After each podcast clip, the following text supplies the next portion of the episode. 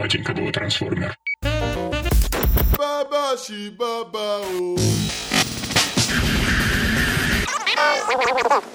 We don't like children's music. No, no, no. What music are you into? I like this. It's very grown up. صليل الصوارم نشيد الأباء ودرب القتال طريق الحياة فبين اقتحام يبيد الطغاة وكاتم صوت جميل صدى صليل الصوارم نشيد الأباء ودرب القتال طريق الحياة فبين اقتحام يبيد الطغاة وكاتم صوت جميل صدى Добрый вечер.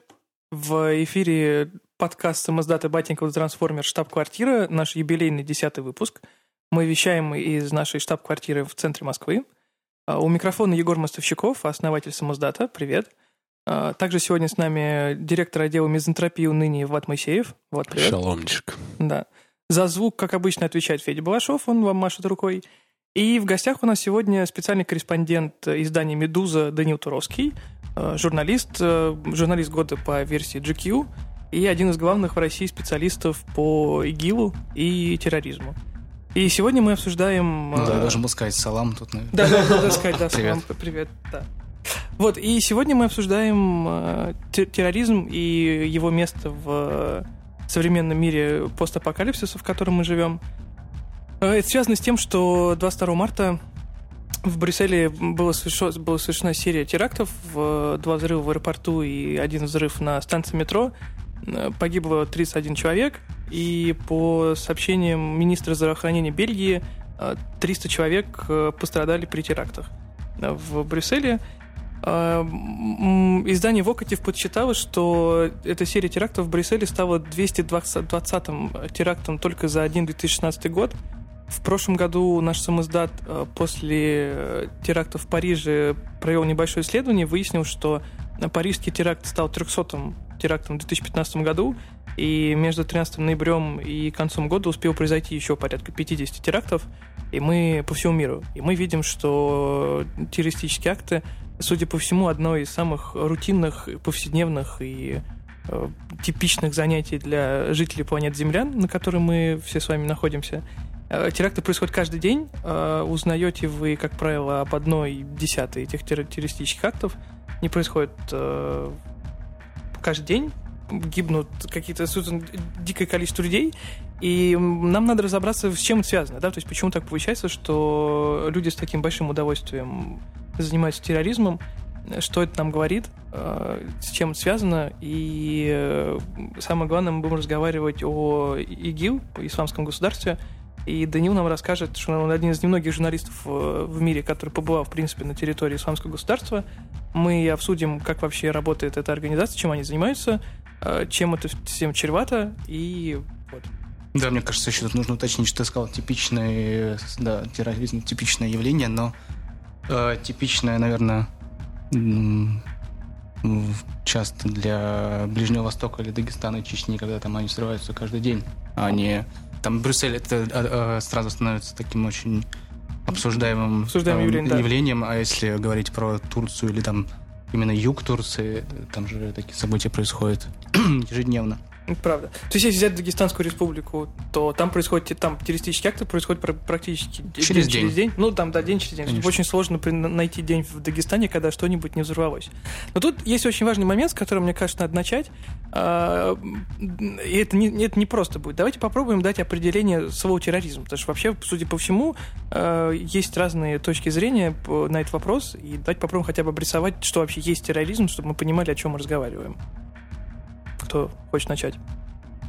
Ну, можно зачитать определение из Да, можно, да, есть, Э, есть такое дело, да. да. А, Я могу, я могу, значит, Википедия, э, Википедия пытается все очень упрощать. Она говорит, что есть э, юридические, у, у термина терроризм есть юридическая сила, но определение вплоть до настоящего времени остается все равно неоднозначным.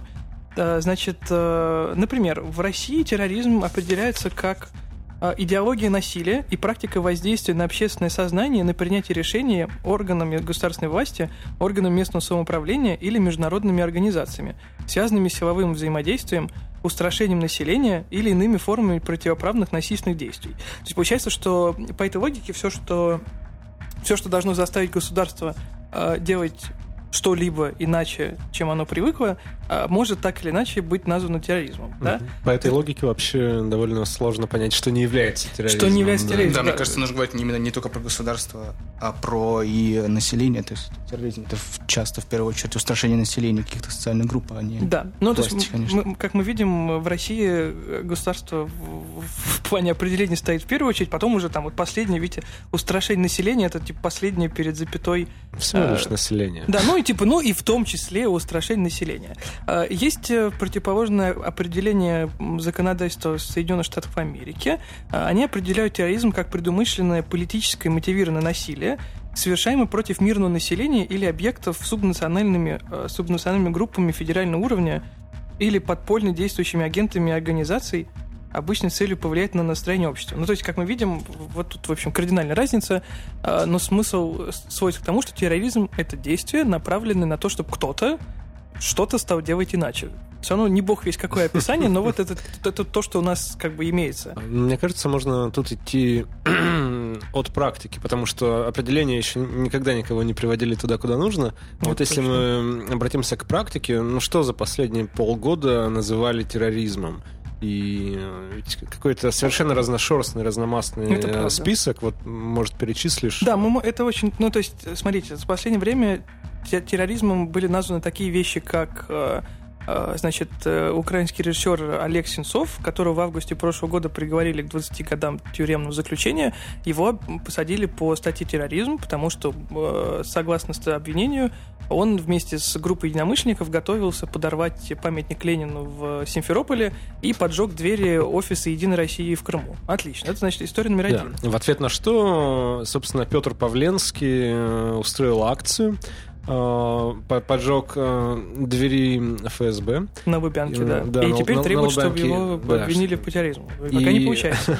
Но гипотетически, исходя из этих витиеватых определений, можно, и его логика, ну, художественный замысел совершенно понятны. Он как раз обнажает эту проблему, э, э, проблему того, что э, термином терроризм сегодня э, очень, очень много и активно апеллируют, но и, и пользуются им как хотят. Да, к к этому, кстати, я хочу сказать про расплывчатость у нас э, определение терроризм. Э, то- вот если сравнивать с Сенцовым, был случай 2010 года, когда несостоявшегося террориста-смертника Ибрагима Тархошева, который должен был взорвать Домодедово, там приговорили к трем годам. Не к 20 за подожженную дверь. Ну, то есть, да. Потом есть история, опять же, последних, по, по- по- последнего полугода с- происходящего в Израиле, да, э, волна э, нападений без всяких взрывов с помощью ножей э, ара- жителей, арабских жителей Израиля на, на, на еврейское население Израиля, э, которая сейчас называется, ну, эта волна называется Третья интифада, и это тоже называется террористическими актами. Причем, насколько я понимаю, что Данил, например, ездил в командировку в Израиль э, писать репортаж про эти события, и, насколько я понимаю, что если ты жителям Израиля будешь говорить, что это вообще-то не совсем похоже на террористический акт, то они очень этому делу возмущаются, правильно я понимаю? Да, против тебя организуется потом какая-нибудь компания в социальных сетях обязательно. Да, и ругаются. То есть, э, значит, потом, э, что, что мы еще можем, что еще можно э, подвести по терроризму? Ну, то есть мы не будем говорить о каких-то по- популистских заявлениях чиновников, которые что ни день то обвиняют кого-нибудь человек, который занимается действиями, которые не очень приятны государству, террористам.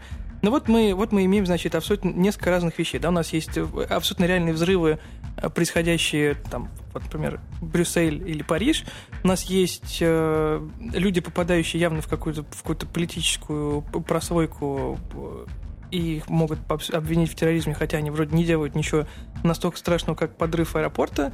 Э, У нас есть Израиль и, и, и, собственно, вот. Ну, то есть, вот как- Разрушение Пальмиры еще. Разрушение Э, Пальмира. Ну, как бы, ну, учитывая, что Па- Пальмир разрушает ИГИЛ, они признаны террористической организацией, как бы логично, что все, что они делают... э, Да, но тут надо считать- сказать, что, например, э, Пальмиру разрешали, э, разрушали и правительственные войска, то есть, когда бомбили.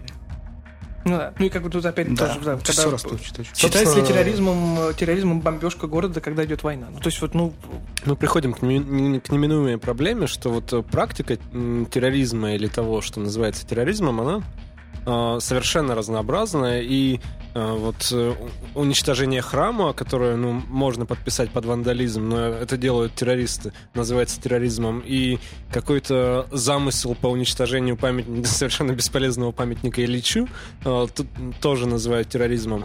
И э, мы определенно оказываемся в тупике. И Эту, вот эту задачу, может быть, хотя я в этом не убежден, может разрешить э, классификация, которая тоже приводится в Википедии, э, пытаются поделить тер- терроризм на какие-то целенаправленные э, р- разделения. Э, И их всего лишь три. Значит, это националистический терроризм, религиозный и идеологический. Но как бы это тоже нам, эту ситуацию нам не- несущественно упрощает, потому что это просто классификация разных явлений, которые можно собрать воедино. да, очень спорная, очень спорная классификация, потому что, ну вот, э, национализм это же идеология, в общем-то. Ну, И, да. э, Тут все, все можно... э, Тут есть одно, один важный момент, который, наверное, стоит отметить. Вот когда в классификации говорят об, об идеологическом терроризме, то это более-менее правильно. Но любой терроризм э, идеологичен, и мне кажется, очень важный поинт, который нужно от- отметить э, в этой части разговора, это то, что м, терроризм э, не работает э, ну, вот в каком-то консервативном представлении о том, ну, может быть, в Израиле это еще более-менее происходит, но современный терроризм, он работает как раз э, в символическом поле и работает э, на уровне идеологии. Это совсем не как- какое-то а, вот э, какая-то ло- локальная попытка давления на кого-то. Бодрияр э, в одном из своих эссе интересно пишет о том, что террор уже давно так не работает э, для того, чтобы как- достичь какой-то конкретной цели. Это, в принципе, философия радикализации. Это такой глобальный раздрай. И ну, мы к символическому полю вернемся несколько Чуть позже.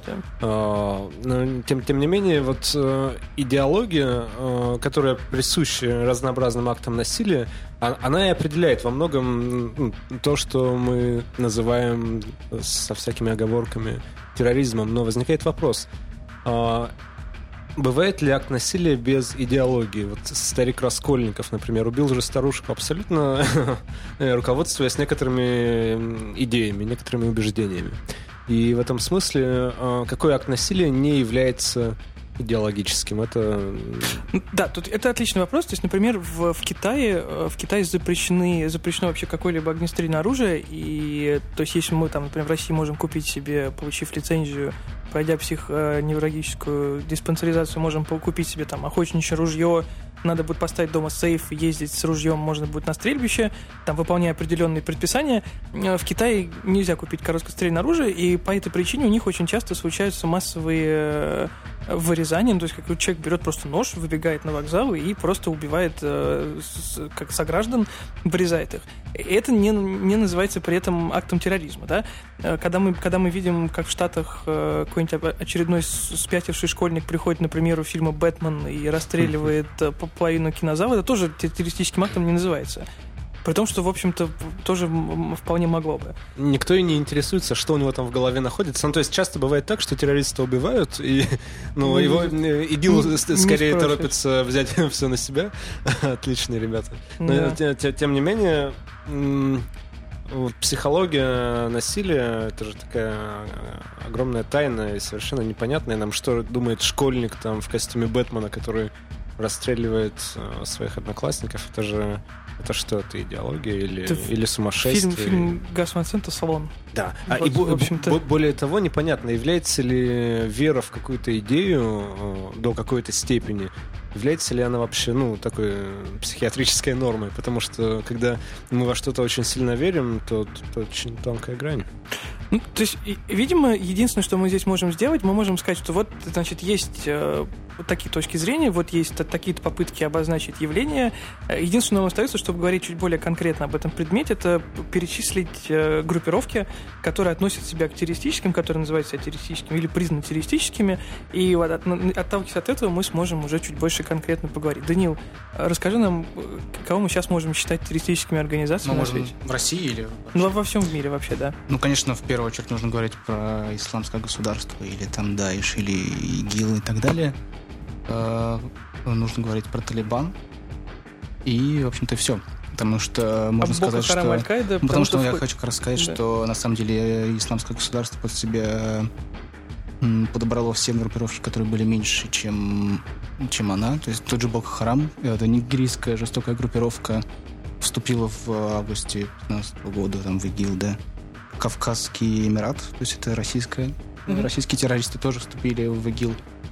То есть э, можно сказать, что ИГИЛ объединил э, вот эти все группировки. Но, естественно, естественно Аль-Каида осталась, э, и она в Сирии, там она ее представляет, группировка фронта Нустра, а, которая периодически с э, исламским государством там стал- сталкивается, то объединяется.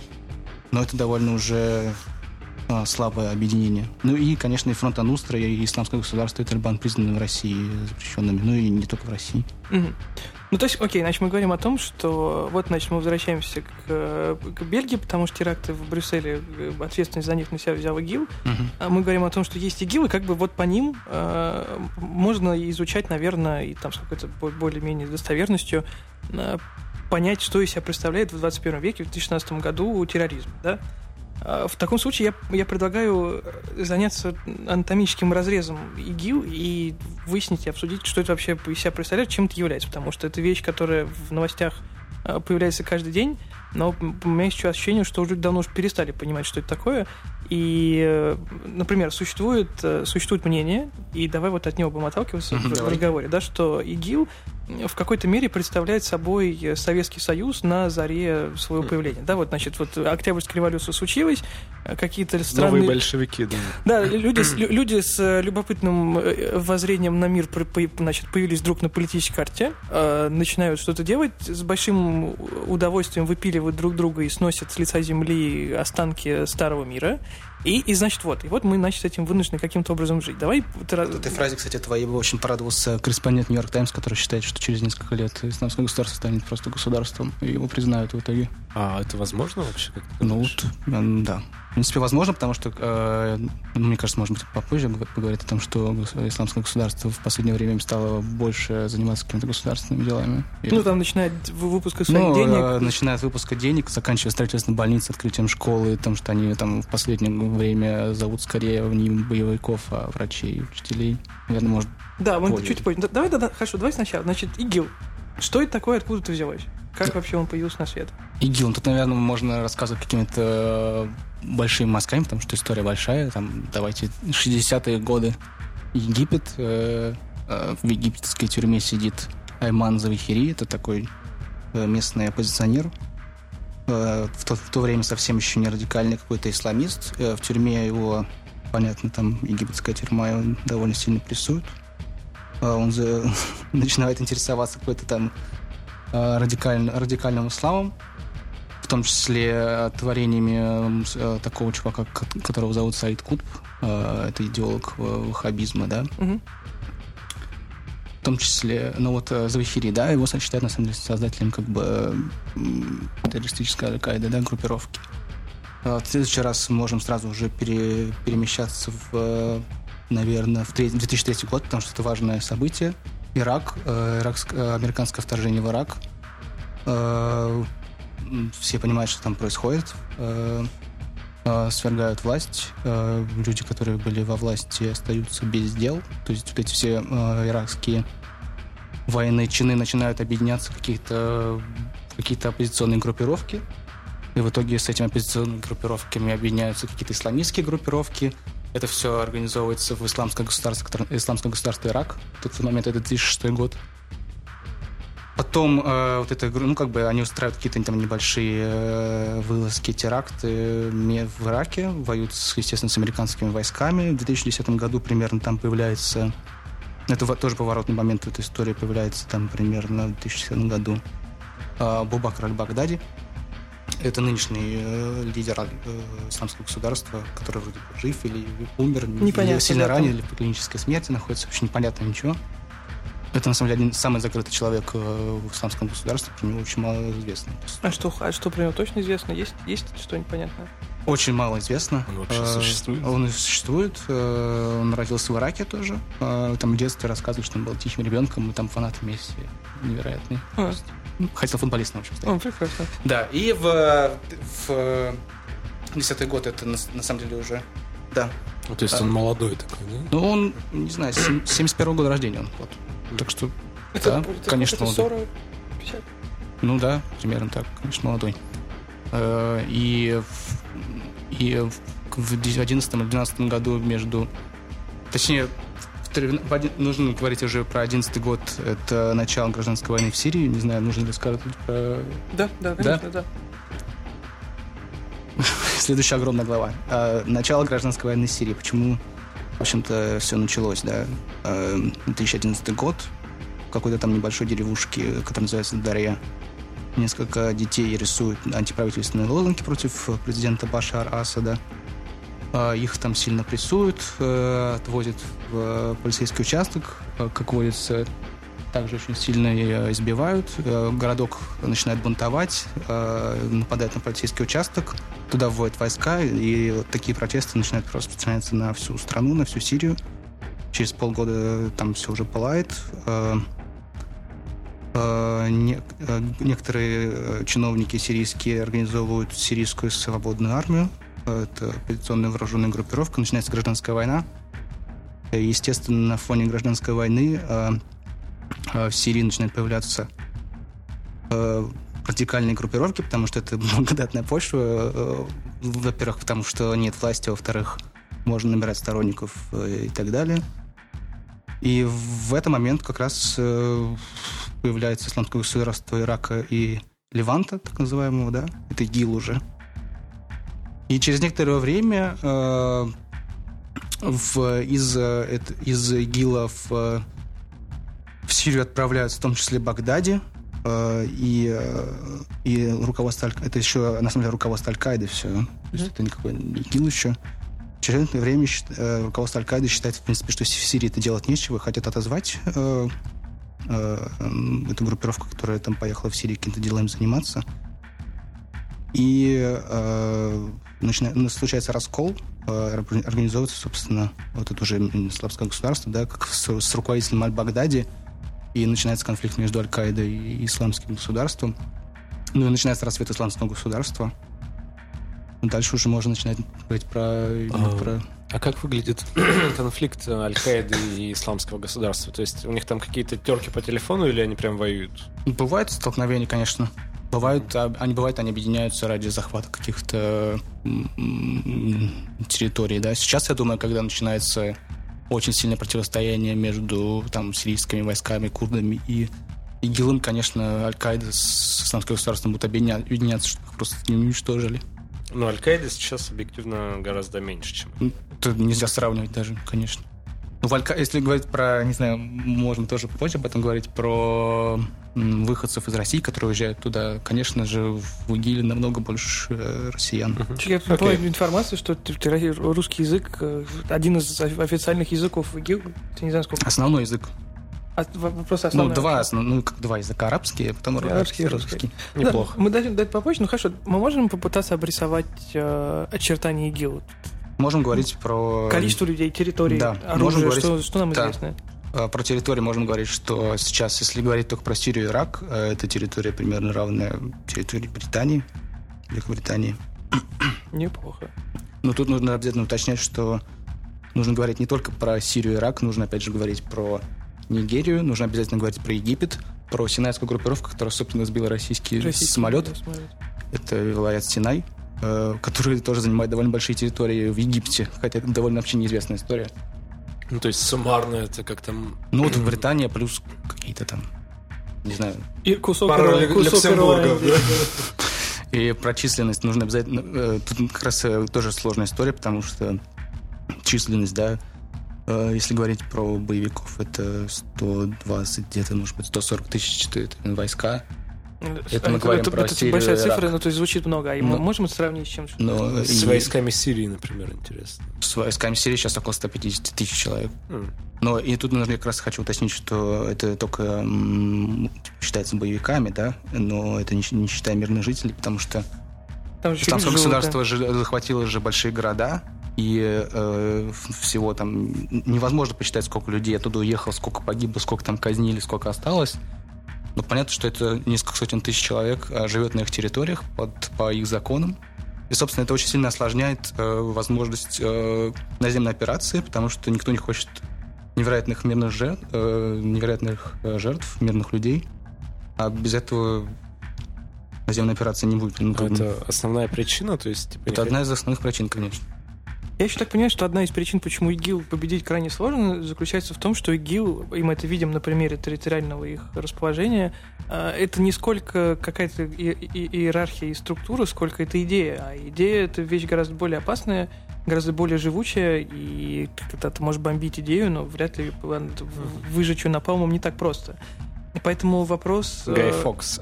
да, да, да, да, да. Вопрос, вопрос в том, э, что, что, что есть идеи ИГИЛ. То есть они, ну то есть как бы мы знаем, что они, вот они хотят построить халифат. Это ни, ни о чем не, не говорит. Что из себя представляет? Это же старая идея довольно Я построить хотел сказать, да, халифат. на самом, деле, это, на самом деле это вечная идея, потому что это впервые там в истории, ну, не в истории, но с, э, с очень давних пор, с древнего, древнего мира удалось построить халифат, да. Что халифат себя представляет? Это территория, на которой живут по шариату. Мгм. Хорошо. Шариат — это э, крайне м, радикальное соблюдение Корана. Ну смотри, а вот э, исламизи- э, исламизированные страны, ну и в принципе где там доминирующая религия ислам, насколько шариат там влиятелен и насколько он вообще э, входит в контры с конституцией, ну или с какими-то такими формальными документами. То есть можно ли сказать, что исламизированные страны не живут по шариату? Ну, Саудовская Аравия, конечно, живет по шариату. Конечно. Ну, поэтому и в том числе, может быть, в какой-то степени Турция живет по шариату, да, потому что если Турция очень э, тоже сложная история, это основной, ну, один из больших соседов э, Сирии исламского государства, э, который никак вообще не борется, а скорее помогает э, становлению э, исламского государства, то есть не противится его существованию. Вот. Хорошо, а если говорить, а если говорить чуть Ну, конкретнее? Я хотел уточнить еще, да, Да. смотри, мы сейчас говорили про то, что есть вот Боко Харам, есть э, Синайская группировка, есть Кавказский Эмират, да, но нужно опять же уточнять, что вот эти, они владеют территориями, но нужно обязательно говорить о том, что во всех странах, э, в том числе там и в Бельгии, и во Франции, и в Германии, и в России есть э, ячейки просто исламского государства, которые не владеют никакими территориями. Возможно, эти люди люди даже не, как бы не официально не состоят э, в исламском государстве, это просто сторонники, которые там слушают каких-то определенных проповедников и э, в определенный момент без какого-либо приказа, я, честно говоря, очень сомневаюсь, что в, атаках в Брюсселе в Париже был какой-то там приказ руководства исламского государства вот это вот сделать. То есть могут в любой момент просто сделать так. Потому Это что они читают, потому что они смотрят их ролики, потому что они слушают эти проповеди и так далее. Ну, то есть говорю, идея, да. Есть Они люди- поддерживают эту идею, да, просто поклонники идеи. А Построить халифат на всей планете А, и уничтожить неверных. Ну, то есть мы говорим о том, что это неконтролируемое броуновское движение, да? Если мы уничтожим э, террористов в Сирии и Ираке, не закончится на этом ничего. Смотри, а ты говорил, что вот территория под, контро- под контролем ИГИЛ, она как бы сейчас стремится к тому, чтобы привлекать врачей, ну там как- какое-то мирное население, чтобы строить инфраструктуру. А, вот э, брюссельские теракты, ну и в принципе такая агрессивная кампания против западного мира, она э, на- насколько вообще она вредит самому самой идее халифата и в какой момент э, вот такие атаки будут уже невыгодны ИГИЛ, который там в какой-то момент на- наверняка захочет, Захочет жить мирно. в. Генассамблею ООН попасть, да, Да, да, грубо да. говоря. G9. Да, да, да. Да, на самом деле это две противоречащие абсолютно истории, да, когда, э, во-первых, ну, как бы последние, если до парижских терактов, вся пропаганда последних полутора лет, э, ну, года, наверное, исламского государства была на том, что то есть они перестали выкладывать э, казни, э, там массовые казни, какие-то большие ролики. Э, Причем в основ- отдельная тоже история. в основном, да, конечно, это другая совсем история. Ну, То есть, важно, конечно. То есть, они перестали выкладывать эти ролики массово. э, Скорее начали выкладывать ролики о том, что у нас открывается школа, вот расписание, вот э, у нас есть типа соцпакет, приезжайте э, в, в Раку, это столица исламского государства, у вас там будет квартира, холодильник, ковер и там, э, зарплата какая-то. правда? Но я не буду говорить и про- прожиточный минимум выше, чем в России. несколько раз люди ка- рассказывали мне, которые в том числе или, или, или которые уезжали туда, или их родственники рассказывали о том, что всегда всем обещают там вот эту вот, э, классную золотую жизнь, э, соцпакет, м, медицинское образо- медицину и так далее. Но мне кажется, вот вообще важно сказать о том, что э, о нескольких причинах, э, почему там вот, люди уезжают в исламское государство. И это можно поделить на несколько разделов. В, в первую очередь, если можно делить, первый момент это люди, которые уезжают из очень бедных районов и едут туда зарабатывать, потому что обещают э, там большие деньги. Ну, по их, э, по их меркам большие Мгм. деньги. И э, об этом мне рассказывали в том числе люди из Панкистского ущелья. Это э, район Грузии, тире, там Чечни, да, откуда уезжает, уехало очень много э, молодых людей э, вслед за Тарханом Батирашвили. Это местный тоже мужчина, который уехал в исламское государство первым из этого района, да, и вырос как бы до главного э, министра обороны исламского государства, поэтому для них это кумир, да, потому что человек вы- вырвался и стал успешным человеком. Стартануло. Self-made man. Да. Э, Потом, э, конечно, вторая, второй, второй момент, да, почему уезжают, это, конечно, люди уезжают из религии, чтобы жить по шариату. Это тоже большое количество людей. Об, об этом там, там я рассказывал там какой-то проповедник ис- исламского государства из Берлина, который там вербовал людей. Которого потом и взяли, кстати. да? Потом которого арестовали. да. А вообще, насколько А на это- меня заводили уголовное дело после этого. Да? А где? В России.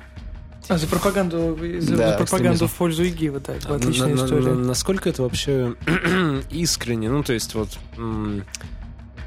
когда человек там включен в какую-то религиозную традицию, понятно, он верит и все такое, но я не представляю, что должно произойти в голове, чтобы ты решил вот, ну, типа, взять и так радикально переместиться и поехать туда, где бошки отрезают. Ну, то есть это же все равно какая-то грань сумасшествия или это, ну, просто такой уровень религиозности, который Для верующего это нормально, почему? Конечно. Для Это- это норма. Да. Э, Как раз э, про бошки отрезают, это следующий момент, почему люди уезжают. Да, это люди, которые Потому что там уезжают... можно, да? Э, Да, потому что там можно, это люди, которые уезжают с спокойной мирной жизни европейских стран, в том числе из Бельгии уехал, там, по-моему, 500 человек, Мгм. 550. Э, Естественно, это люди, которые уезжают за драйвом, потому что в Брюсселе, ну, кто был в Брюсселе, это же самый скучный город Европы и мира, по-моему. Ну и поэтому же уезжают из Скандинавии, да. То есть люди, которые уезжают реально за Острыми ощущениями. с острыми ощущениями, да. Конечно, следующий момент это люди, которые уезжают помочь э, там которые едут бороться с, там, с Башаром Асадом и э, с э, теми, кто убивает сирийцев. И пятый момент это девушки, которые уезжают э, э, за возлюбленным по переписке. В том числе это Варвара Караулова, моск- москвичка, студентка МГУ. Да. Ну, это не одна история, на самом деле. Это как бы... а, Ее, она была самой публичной, потому что это москвичка из МГУ, а на самом деле их там много. Да, они просто прилетают в Стамбул, садятся на да, ну, это едут. можно про путь тоже говорить. На самом деле, можно даже и про путь говорить. Да, Э, да, да. На самом деле, путь э, известен. э, Очень я по нему проехал. Э, Самый известный путь это прилететь в Стамбул. Э, Возможно, встретиться с кем-то в Стамбуле или нет. Э, Чаще всего нет. Потом сесть, сесть на так называемый Джихад Экспресс. Это, это или самолет, или автобус. Э, московское такси джихад, да? Самолет, самолет прилетает в город Газиантеп. Э, Это там был, ты, Я был в ты- ты Газиантепе, писал, что это, это что-то Касабланка 21 Это века, абсолютно да? Касабланка 21 века, потому что это место, где пересекаются террористы, где пересекаются сотрудники ООН, других благотворительных служб, журналисты, люди, беженцы, те, те сюда приехали, те хотят уехать. э, Там кафе- есть кафе, в которых абсолютно такое же кафе, как, как это называлось в Касабланке, не помню. У, у, у, у, у, кого-то. у Рика? У Рика, да. Там, я зашел в такое кафе, там она копия просто кафе у Рика, где Да ладно. люди заходят, э, сидят и говорят, блин, ну вот нам нужно накопить денег, чтобы уехать на вот этот вот самолете. Ну там то копия просто того же самого, только это на самом деле была фалафельная, но другое немного. Слушай, а вот э, если это настолько все известно и всем очевидно, ну то есть это... э, Это важный момент, момент, потому что как бы дальше я просто извините, прерву, просто как дальше да, люди добираются именно в исламское государство. Они сад- ну, приезжают в Газиантеп, это город 20 километров от Граница сирийской Сирии, да. границы, а дальше у тебя там несколько вариантов есть. Э, Ты едешь там или в город Килис, это по этому пути едут э, все кавказские боевики, и в том числе ехала Караулова, ее как раз в этом городе и арестовали. Там сейчас проход закрыт. Там граница стоит. Э, Есть, если поехать чуть левей, э, ну, это на самом деле дорога займет, ну, не знаю, минут 35, наверное, тебе на автобусе, на машине, может быть, даже 20 в так называемый город Каркамыш. Это совсем маленький поселок. И э, там, конечно, я когда приехал, я был, э, не буду говорить, шокирован, удивлен, потому что я как бы занимался этой темой до этого уже год. И сто раз читал про это место, э, о том, что это главное место перехода, о том, что там нет никакой границы. И я, я приехал туда и думал, ну, сейчас приду, увижу там турецких военных, э, пограничный пункт, какую-нибудь там решетку, там заборы, камеры, там танки и так далее. Там, Но когда я там пришел, там, ничего нет там не было ничего, там просто чистое поле было. И я э, просто пошел по этому- по этому полю и перешел как границу. И дошел там до дома, на котором флаг русский просто болтался. Потом встретил парня, который сказал мне, что по этому полю нельзя ходить, потому что это минное поле. И мы просто с ним вернулись обратно. Ну, как бы нет никакой границы. Но тут важно опять уточнение, что это главный пункт перехода, да, но важное уточнение, что я несколько минут назад говорил про то, что Турция никак не не мешает да, созданию ну, исламского государства такому важному соседу и как бы фактически пропускает туда боевиков. Э, если проехать немножко левей, километров, может быть, 15 или 20, там будет э, граница именно с сирийским, сирийским Курдистаном. И там как раз стоят танки, ракетницы, и вооруженные, там, вооруженные солдаты. То есть такая тоже Там, где разница. наши Дум- истребители сбили, правильно я понимаю? Нет, это вообще другой тоже. Трения. То есть тоже... в- Нет, там это в другой стране Турцию Я сбили. понял. Ну, то есть это тоже такая двойная история, как мы говорим, сначала говорили про терроризм, когда там одни называют терроризмом то, другие то. Здесь тоже, на самом деле, террор... э, турки, например, считают террористом скорее курдов, чем исламское Чем государство. исламское государство, да. Ну хорошо. Э, Значит, вот мы э, чуть-чуть, чуть-чуть обрисовали э, очертания исламского государства. Понимаем, что ничего четкого про него нельзя сказать. Мы примерно понимаем, где это находится, понимаем, чем они занимаются. Туда едут люди, правильно?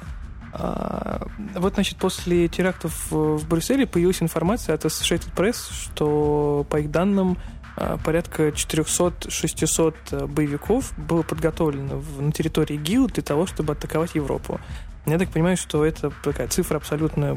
Ты говоришь, что можешь назвать любую цифру абсолютно, но тем не менее очевидно, что какие- как- какие-то, м, как называется, банд подполья, грубо говоря, готовятся, боевики подготавливаются. Можешь сказать, как это вообще выглядит и И насколько это согласовано, в принципе, в структуре? в структуре всего, всего, да, всего Да, я тут хотел уточнение сделать. Ты сказал, что вот никто ничего не знает про структуру. Это еще важный момент, потому что э, там невозможно работать журналистом.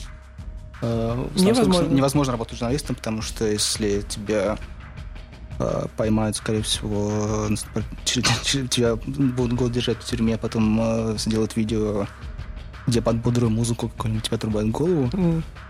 Или... Дадут модные Ну, есть, есть вариант поработать там, на самом деле. Нужно принять присягу в Багдаде и стать боевиком. Так несколько журналистов, Work and собственно, travel. ну, фактически work and travel, да. Несколько, несколько журналистов европейских, которые попали в плен, потом приняли присягу и теперь работают, как бы, они стали пропагандистами. Ну, это они были вынуждены стать пропагандистами, потому что иначе было Их- понятно, их что убили. было, да. А, но уехать они тут не могут. Ну, они не могут, естественно, уехать. Хотя есть, бывают некоторые способы, как люди э, пытаются сбежать. Может быть, мы должны можем поговорить об этом. Да, давай. В новой газете было интересно. Нет, я смысле, встречался с человеком, который сбежал из э, исламского государства. И Это как сбежать чеченец, э, который уехал туда как раз по чтобы жить по шариату, да, там защищать э, сирийцев. Это житель Грозного.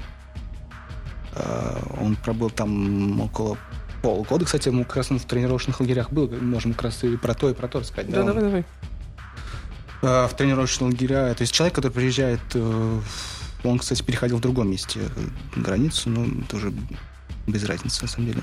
Тренировочные, тренировочные лагеря нужны для того, чтобы обучить э, вот этих вот э, молодых людей, которые никогда не брали оружие, не видели взрывчатку, хоть какими-то там навык. ну, Собирать калашников с закрытыми глазами, да? Ну, типа того, потому что ну, на самом деле никто ничего не умеет. Там, ну, даже, может быть, вот этот человек мне рассказал, что он ни разу в жизни, хотя жил в Грозном, не держал оружие. М. Ну, Странно, странно, конечно, немного. Ну, то есть это обычно двухнедельное примерно обучение. Э, Бывает развернутый курс, это смотря как, как ты захочешь, чем Что-то хочешь заниматься. да?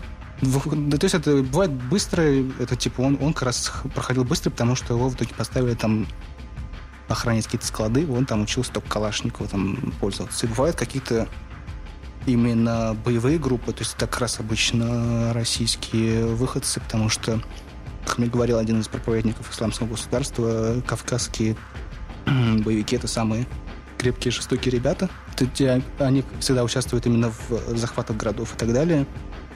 И, конечно, вот эти боевики проходили не двухнедельное никакое обучение, а там какой-то, по-моему, шестинедельный курс у них обычно. Ну, то есть это две недели калашников, две недели у тебя какое-нибудь э, минирование, две недели ты лазишь по лесам и тренируешься и так далее.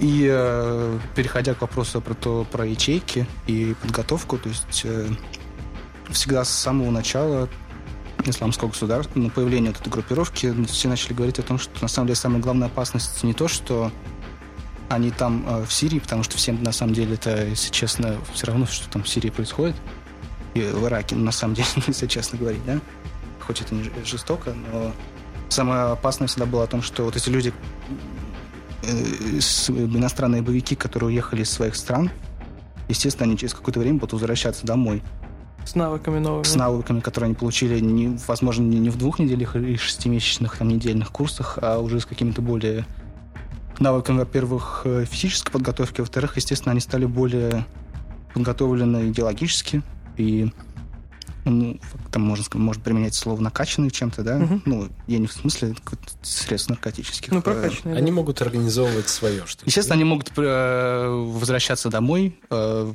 без всяких заданий, а каких-то именно как Аль-Каида там взорвала, да, 11 сентября, то есть это организованная абсолютно была компания, могут возвращаться домой без какого-либо четкого указания, а с каким-то, может быть, пожеланием о том, что вот, вот вы же научились чему-то, а вот вы пое- поедете сейчас, возвращайтесь домой, где живут неверные, и, ну, вы же понимаете, что нужно делать.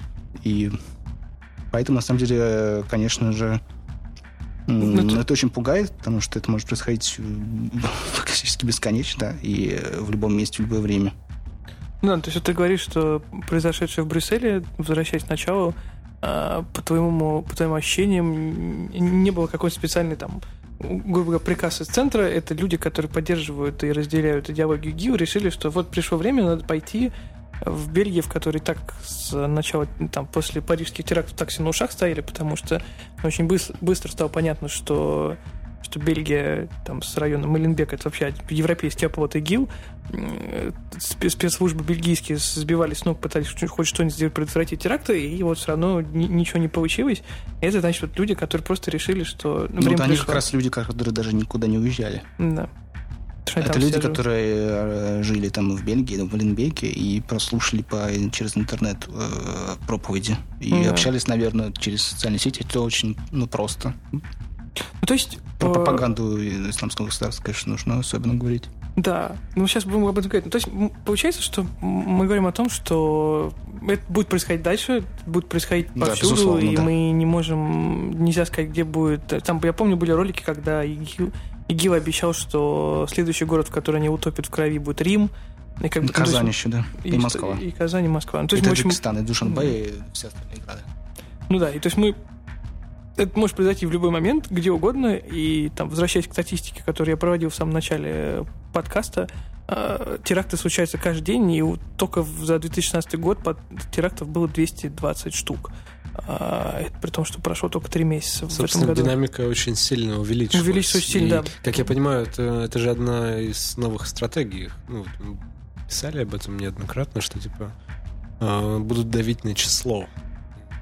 Типа больше и больше. И интересно в этом смысле, как это коррелирует с логикой устройства инфраструктуры все-таки и такой э, институционализации ИГИЛ в мировом сообществе. Все-таки это очень непонятно. Я просто представляю себе, правда, э, пять лет спустя Генассамблея ООН, и сидит, значит, ИГИЛ и Норм. Значит, деньги есть, нефть есть, почему нет? Да. Можно Всё. торговать. Можно торговать, да. ДНР, Чем? ЛНР, Да. Всему все, все там будем, да. Ну, то есть, вообще, если, если говорить про, про социальные сети, про медиа и про инфраструктуру, я, ну, если я правильно понимаю, что терроризм, даже несмотря на то, что там ИГИЛ, суть в том, что ты рассказываешь, это такое броуновское движение, да, в котором есть идея, есть вектор направления, но при этом есть куча разрозненных группировок, которые там действуют э, по обстоятельствам, как они считают нужным, и при этом это все дело насваивается на какую-то очень понятную, жесткую структурную иерархию, которая включает в себя э, медийный ресурс, э, инфраструк- Медийный холдинг медийный холдинг, да, там журналы, э, ТВ, значит, специальные люди, которые отвечают за выпуск роликов и прочее. Это включает в себя то, что, ну, тот факт, что там задолго до появления ИГИЛ вообще весь мир, там и Европа, и Африка, и Ближний Восток были усеяны, я так понимаю, центрами подготовки террористов, да, вот, значит, специальные воркшопы, э, школы, э, школы молодого бойца и Да, прочее. медресе. М? Медресе. Медресе и прочее, да. И как бы, то есть мы, понимаем, что а, существуют какие-то вообще, ну, как- каким-то образом возможно описать, насколько это, насколько вот эта те- теневая структура, насколько она огромная? Или это вообще абсолютно какая-то неисследованная штука? Но мне кажется, мы сможем сейчас нарваться на предупреждение м, От Роскомнадзора? о том, что м, Если бы оскорбляем чувство верующих. на самом деле. А, окей. Каких верующих? Всех. Хорошо. А, Я просто все, я, я просто хочу рассказать эту историю про... Она меня в свое время очень сильно впечатлила. Как мы в 2011 году отправлялся в командировку вместе с коллегой Ильей Барабановым в Каир, как раз когда только, только начиналась э, вся арабская весна, когда в Египте только начались выс- выступления против Мубарака, и мы поехали писать репортаж про... Ну, как бы там, как и всякая революция, все начиналось очень весело, все очень радовались, потому что вот сейчас, значит, мы будем свергать диктатуру. Мы приехали в Египет, в Каир, а, очень быстро стало понятно, что все это дело закончится крайне плохо, и там одна, одна из вещей, которую мы сделали, нас отправили в Каирский университет Аль-Асхар, в котором по сообщениям новостным э, из-за начала там революционной какой-то деятельности э, стали прижимать э, выходцев из России студентов. Мы поехали проверить, что случилось. Мы, значит, добрались до... Так, происходило на окраине Каира. Мы с трудом нашли машину, потому что весь город стоял на ушах. Полицейские к тому моменту уже из города сбежали, и люди просто сами выходили на дороги и занимались регулировкой дорожного движения, а ночью перекрывали каждый квартал каким-то вырванными из земли э, знаками, мусорными ведрами и каким-то всем, что подалось под руку, и просто создавали мини-блокпосты. Похоже на Call of Duty по описанию. да, да, да. Ну вот это так и выглядит. Ну, Там каждый квартал это перекрыт блокпостом, там стоит толпа египетских парней с дубинками, с какими-то палками, хоккейными клюшками. Не знаю, откуда не хоккейные клюшки в Каире.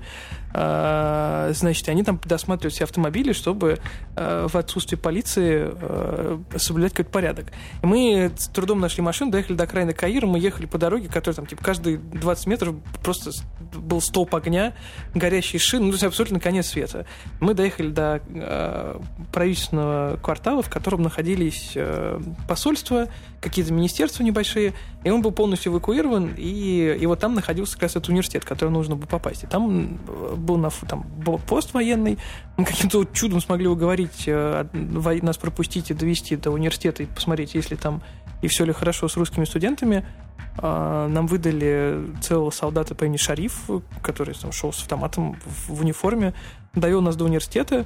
Нас там весьма удивленно посмотрели, забрали нас паспорта, посадили нас в подвал, такой просто, просто пу- пустой э, голый бетонный подвал, и сказали ждать. И пошли искать русских студентов. мы- мы- они говорят, зачем вы пришли? Мы говорим, мы пришли пообщаться с русскими студентами, узнать, как их здесь обижают.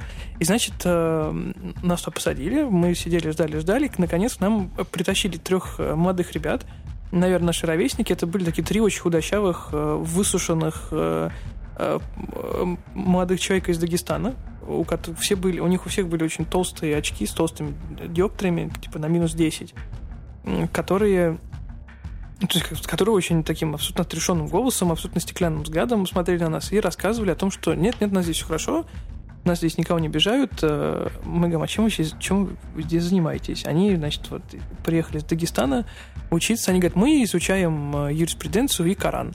Ну вот, в общем, мы тут выбрались, и Барабанов сказал, что, типа, ну, очень поздравляйте, мы вот только что побывали в, значит, явно в одном из центров э, подготовки банподполья. И вот я, насколько я, я после этого читал про это дело, насколько я понимаю, ИГИЛ в том числе вот лег на всю эту прекрасную инфраструктуру, добавил сюда социальных сетей, Инстаграма, Твиттера, Телеграма, Ватсапа и прочего, и просто отстроил какой-то абсолютно... Да, и гражданскую войну в Сирии еще добавил. И гражданскую войну в Сирии, да, ко всему прочему. Который, как мы помним, как раз после как раз... Это все одно. Все одно. Да. Ну, хорошо. А ты сказал про дагестанцев, может быть. Э, да, вот расскажи, я хотел добавить, потому ездил, что я недавно да. ездил тут в командировку в Дагестан.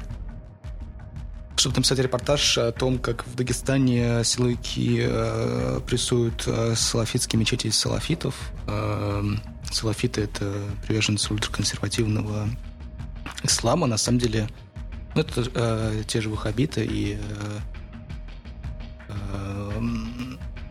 основ... ну, их идеология основана на идее братьев-мусульман. То есть, я уже рассказывал про него, да, это проповедник Саид Кутб, который придумал разделение мира на мир, мир ислама и мир неверующих, то есть мир джихилии, да, и, и этой идеи придерживаются. Это основа, на самом деле, и исламского государства, и Аль-Каиды, и других исламистских радикальных группировок.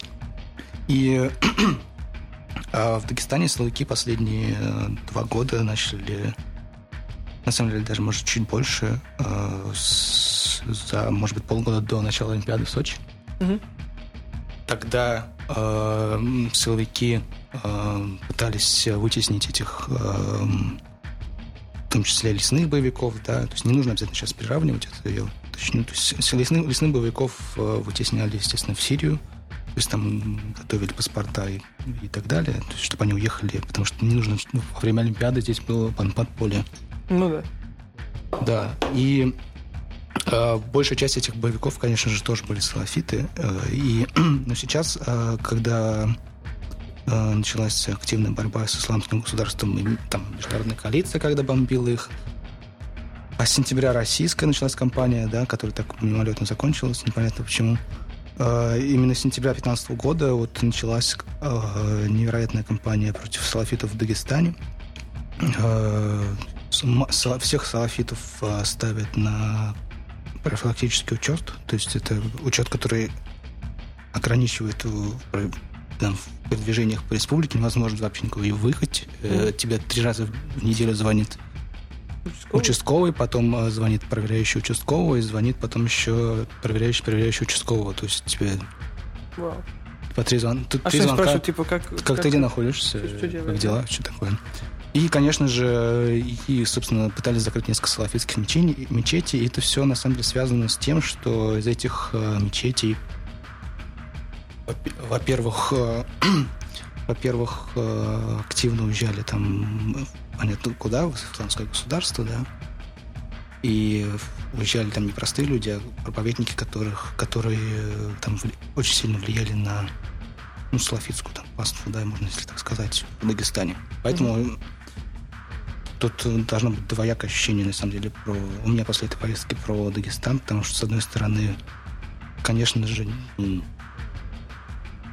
это притеснение прав человека, да, безусловно. Но, с другой стороны, профилактическая работа против борьбы с экстремизмом и терроризмом. Тоже можно, тоже можно понимать это все. И если... Ну, как бы, и при этом очевидно, что никаких средств и, и решений этой штукой нет. То есть мы, мы- мы приходим к точке, когда мы говорим, что Ну, мы зашли в тупик. мы зашли в тупик.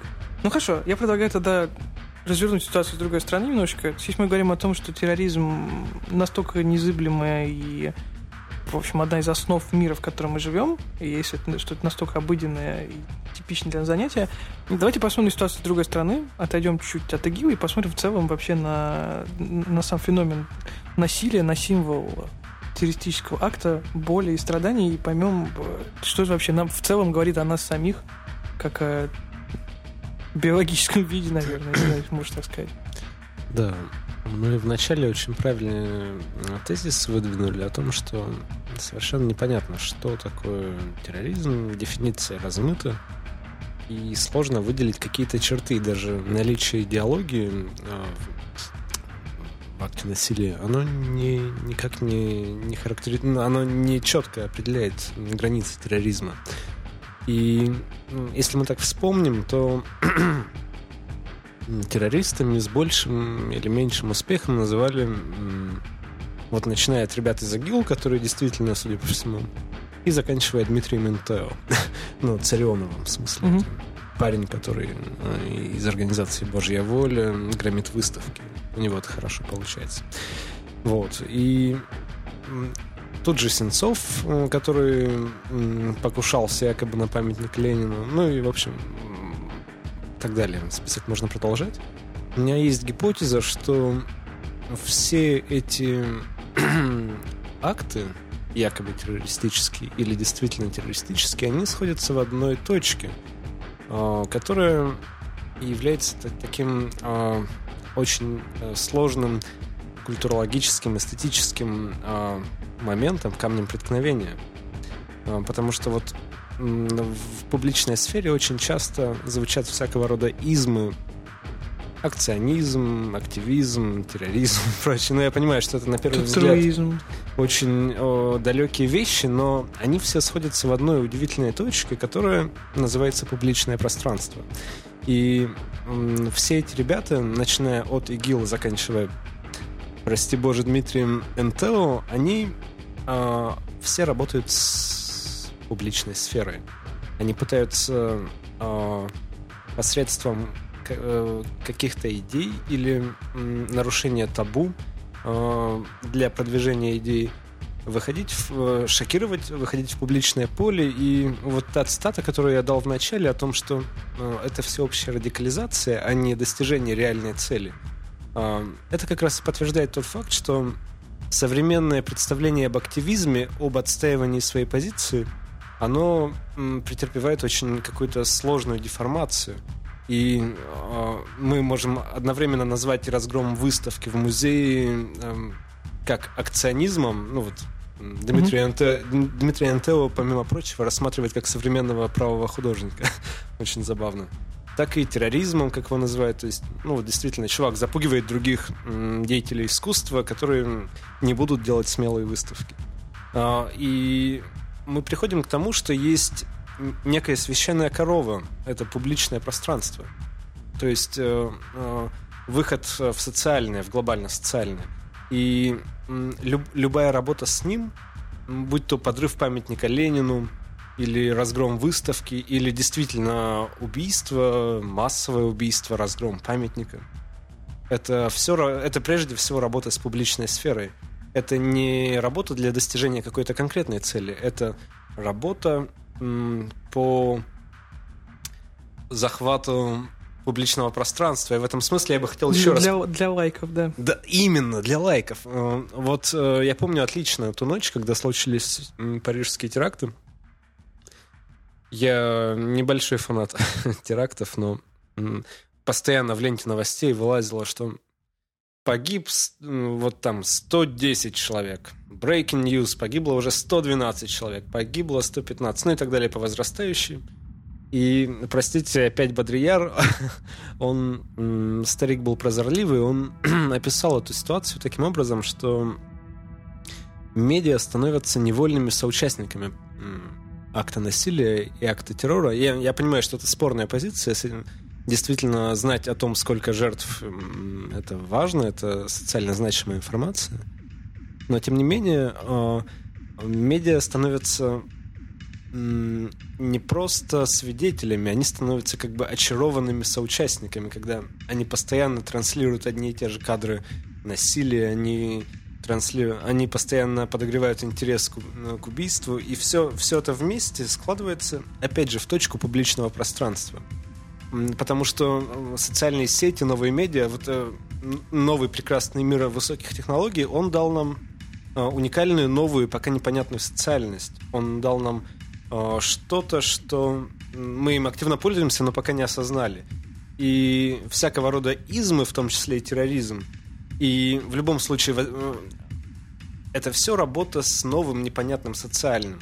И, возможно, когда ну, выработается какая-то юридическая практика, какая-то социальная норма и прочее, прочее, то есть мы научимся пользоваться своими гаджетами, своими социальными сетями и прочим, то эта ситуация разрешится, но в любом случае, мне кажется, что важно отметить, что э, сфера социального требует э, значительного переосмысления, и ИГИЛ это, вот когда я до этого говорил, это же во многом дитя новых технологий, это дитя э, коммуникации, это дитя э, э, пересадки идей в разные головы. И вот в этом контексте, я уже заканчиваю говорить, интересно сравнение вот у, у Делеза и Гватари была интересная штука. Они, когда и у их продолжателей э, существует представление о том, что есть условная ризома, ну то есть rising корень,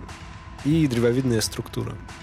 То есть иерархия, которая реализуется в идее государства, капитала и так далее. Ну, то есть что-то понятное, какая-то... Ну, мы все представляем, как выглядит дерево. Палка, из нее торчат ветки. А как выглядит корень, э, ризома, непонятно совершенно. Он э, как-то распространяется, он принимает необычные э, формы. Это э, таким... Э, эта ботаническая метафора обозначает две стратегии мышления. Ну, условно модерновую, понятную, где есть э, стержень, где есть структура, где все как-то э, более-менее очевидно. И что-то непредсказуемое, динамичное, постоянно развивающееся, непонятно во что выливающееся. Так вот, ИГИЛ, мне кажется, в некотором смысле абсолютная ризома, то есть такая фигня, которая а, абсолютно непонятно к чему приведет, она абсолютно неконтролируема, а, ну или частично контролируема. И а, теория сети и новых медиа, она идеально накладывается на идею о ризоме, то есть о такой фигне, которая действительно как брауновское движение бурлит, там, чего-то происходит, и в итоге вырастает, может быть, новая структура. И в этом контексте работа с публичным полем, ну фиг знает, что из этого будет, может быть, мы все умрем.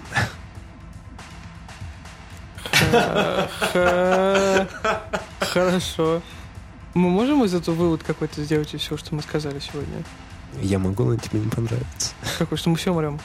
Да. Ну, это, это очевидно. Ты сам говоришь, что человек как только рождается, в эту же минуту начинает умирать. В этом плане ты верен своим постулатам. Даня, как мы можем сделать вывод какой-то из всего, что мы сегодня узнали? Ну, мы сделали вывод уже несколько минут назад о том, что мы зашли в тупик, и м, что со всем этим делать невозможно. Не Непонятно, что с этим делать, к сожалению. Ладно. Я предлагаю поставить какую-нибудь песню просто. И... Да, я, хорошо. Тогда мы будем сейчас слушать музыку ИГИЛ. А, берегите себя. С вами был Егор Мостовщиков, наш гость Данил Туровский и Владислав Моисеев. Хорошего вам дня и помните, что мир в огне.